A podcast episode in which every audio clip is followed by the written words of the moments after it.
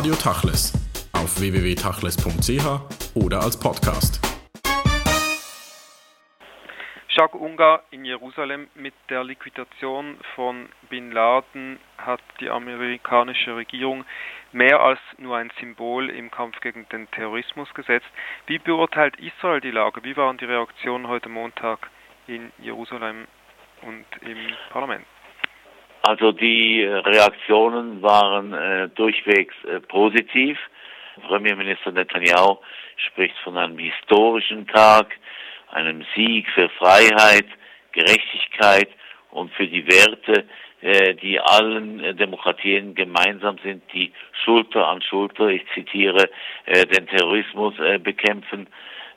Viktor Liebermann, der Außenminister, weist vor allem auf die Symbolträchtigkeit hin, dass äh, Osama bin Laden sein Ende genau an dem Tag äh, fand, an dem äh, die jüdische Welt äh, der Holocaust-Opfer äh, gedachte. Und äh, wichtig ist auch vielleicht äh, und auch nicht ganz unrichtig äh, die Meinung von Vizeaußenminister Ayalon, der von einem psychologischen Wendepunkt im Krieg gegen den Terror spricht. Aber äh, Shimon Peres, Staatspräsident Shimon Peres, äh, der warnt davor, äh, zu meinen, der Krieg gegen den Terror sei jetzt am Ende. Und äh, diese Meinung äh, vertritt auch ein äh, bekannter Akademiker, nämlich der äh, ist äh, Geschichtsprofessor Emanuel Sivan von der Hebräischen Universität, der äh, meint, dass der islamische Fundamentalismus weder mit einem Mann beginnt noch mit einem Mann endet. Also äh, ein kurzfristiger Erfolg, aber mittel- und langfristig dürfte man zum, bald zum Business as usual übergehen. Auch aus Europa hört man von Regierungen ähnliche äh, Kommentare, also die Freude darüber, dass Osama bin Laden liquidiert wurde, aber eben, dass man äh, dennoch realistisch in die Zukunft schauen soll und den Kampf gegen Terrorismus weiterführen muss. Die Frage ist natürlich nun auch, nachdem die USA eine Warnung herausgegeben hat, eine Terrorwarnung weltweit ähm, für amerikanische Staatsbürger, wie sehen Sie die kurzfristige und mittelfristige Entwicklung? Was sagen die Experten in den israelischen Medien? Also die Experten, die schwimmen meistens im Moment noch auf der Welle der Euphorie. Im Einzelnen äh, glaubt man, dass auch israelische Einrichtungen weltweit, Botschaften, äh, Synagogen äh, und andere Zentren jüdischer Aktivität äh, dieser Tage besonders äh, großen Schutz brauchen. Und äh, man weist auch darauf hin, dass Organisationen wie Hisbollah und Hamas ja eigentlich von Leuten wie Osama bin Laden äh, geistig inspiriert worden sind. Und äh, diese Organisationen könnten sich veranlasst sehen, jetzt äh, sozusagen in die Bresche zu springen. Gab es eine Reaktion aus den palästinensischen äh, behördlichen Umgebungen, also von Seiten Hamas oder Fatah?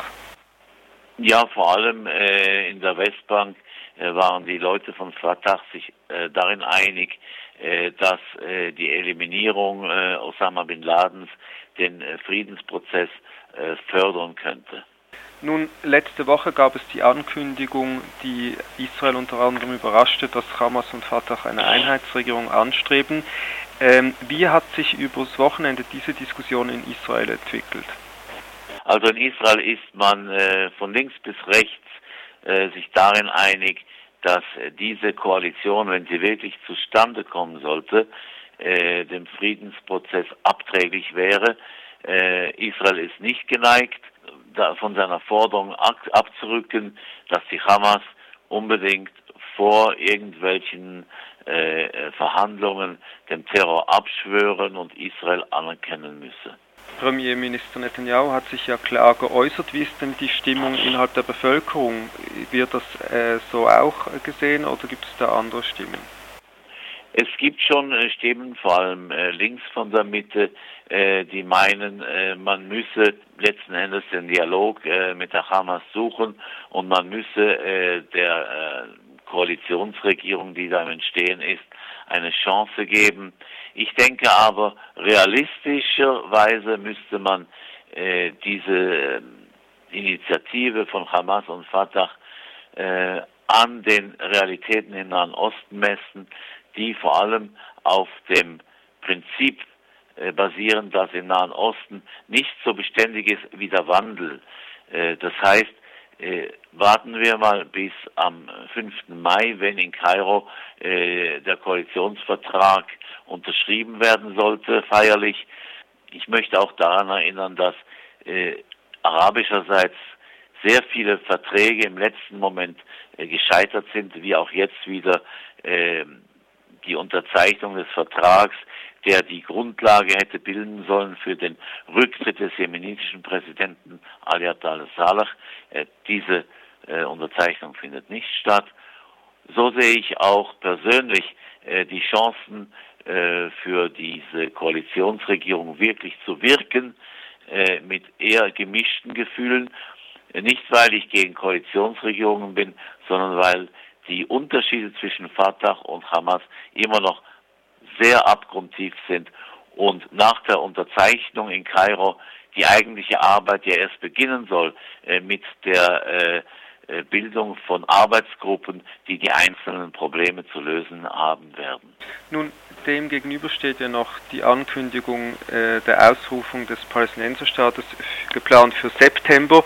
Wie sehen Sie diesen Zusammenhang zur letztwöchigen Ankündigung der Einheitsregierung? Ich sehe eigentlich äh, diesen Versuch der äh, an einseitigen Anerkennung eines Palästinenserstaates durch die UNO-Vollversammlung äh, als eine logische äh, Fortsetzung von äh, Bemühungen eben äh, wie diese Koalitionsregierung, diese Versöhnung zwischen Fatah und Hamas. Äh, bei diesen Bemühungen geht es vor allem äh, darum, äh, Punkte bei der öffentlichen Meinung zu, zu schaffen. Ich sehe noch nicht, dass es sich da wirklich um Konkretes handelt, äh, weil eben die Unterschiede bei allem guten Willen auf beiden Seiten äh, noch zu groß sind. Allerdings gibt es äh, nicht wenige Stimmen in Israel, die meinen, man müsse einer, äh, einem drohenden Imageverlust Israels durch eine solche Anerkennung äh, durch die UNO äh, ähm, vorwegkommen, indem man selber sich für eine äh, Anerkennung des Palästinenserstaates ausspricht. Spannend wird auch sein, wie letztlich die äh, Position der Amerikaner sein wird. Haben Sie da schon etwas äh, lesen oder vernehmen können? Äh, die Amerikaner sind offiziell auf der israelischen Linie, dass man mit Hamas erst verhandeln soll und darf, wenn diese Organisation sich äh, sozusagen vom Saulus zum Paulus gewandelt hat, also äh, keine Terrororganisation äh, mehr darstellt. Aber bis es soweit ist, dürften meiner Meinung nach noch große Wassermengen den Jordan hinabfließen. Äh, bis es soweit ist, dürfte äh, Washington auf der israelischen äh, Linie äh, verweilen. Äh, und äh, ich denke, da wird es keine äh, großen Annäherungen geben. Und mein vorhin zitiertes Business as usual wird auch hier Geltung haben und das dürfte langfristig nichts Gutes für den Friedensprozess bedeuten. Sie haben gesagt, im Nahen Osten sei nicht so beständig wie der Wandel. Was überrascht hat, ist eigentlich, dass dieser Wandel in der Vergangenheit ja von den Israelis immer sehr gut ähm, gelesen wurde, vorausgesehen wurde und jetzt bei den beiden Ereignissen äh, sozusagen der Sturz Mubaraks, aber auch die Einheitsregierung Fatah Hamas, da hatte man den Eindruck, äh, Premier Netanyahu war völlig überrascht und wusste vorher auch nicht viel mehr als der äh, interessierte Leser. Äh, ist das so? Ja, das ist schon mehr oder weniger so. Ich weiß natürlich nicht, was äh, auf geheimdienstlicher Ebene be bekannt war oder ist, aber äh, Israel hat halt, hatte halt bis jetzt eine sehr äh, klare Linie, also klar in, in dem Sinn eine sehr eindeutige Linie, äh, und in dieser Linie passte ein Mubarak, der den Frieden zwischen Kairo und Jerusalem sicherte, äh, ebenso äh, wie man äh, an der Hamas gleich Terrorismus Gleichung äh, festhalten konnte. Äh, ich denke, Israel müsste sich da im Laufe der Zeit schon etwas flexibler gestalten. Dazu braucht es aber einen echten und nicht nur einen deklarierten Friedenswillen und über dessen Vorhandensein kann man in guten Treuen geteilter Meinung sein. Premierminister Netanyahu wird diese Woche nach Europa reisen. Was glauben Sie, wird sich da verändert haben in seiner äh, in seiner politischen Haltung dem Nahen Osten gegenüber aufgrund der Veränderungen in der Region? Was ist sozusagen das neue außenpolitische Leitbild Israels, das er da äh, kommunizieren möchte oder verhandeln möchte?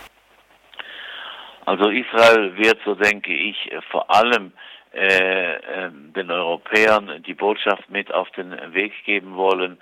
Äh, Hamas ist für uns äh, kein Verhandlungspartner. Äh, die Geschehnisse in der arabischen Welt sollen vorsichtig und zurückhaltend beurteilt werden. Äh, Israel ist ja sehr äh, zurückhaltend mit öffentlichen Aussagen. Das hat äh, dem jüdischen Staat vor allem in Bezug auf Syrien einige Kritik in Europa eingetragen.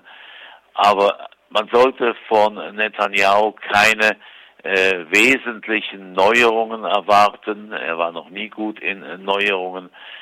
Wenn, dann dürfte er äh, neue Akzente erst setzen, wenn er in Washington äh, vor den versammelten äh, Häusern des Kongresses äh, sprechen wird, irgendwann mal Ende Mai. Sie haben Europa erwähnt und die USA im Konflikt mit Syrien, beziehungsweise bei den äh, neuesten Entwicklungen in Syrien sieht man aber, dass Kräfte aus Russland und China äh, immer größeren Einfluss haben auf die Region. Wie beurteilt Israel diese Geschehnisse oder hält es immer noch daran fest, dass eigentlich im Moment an einem Sturz von äh, Präsident Assad kein Interesse bestehen kann? Also offiziell äh, hört man äh, dazu keine Stellungsnahmen. Äh, inoffiziell aber kann ich mir durchaus vorstellen, dass Israel an einer Entfernung äh, Bashar al-Assads äh, nicht uninteressiert ist. Die Gefahr besteht natürlich, äh, dass die Unruhen dann auf die Golan hin überschwa überschwappen.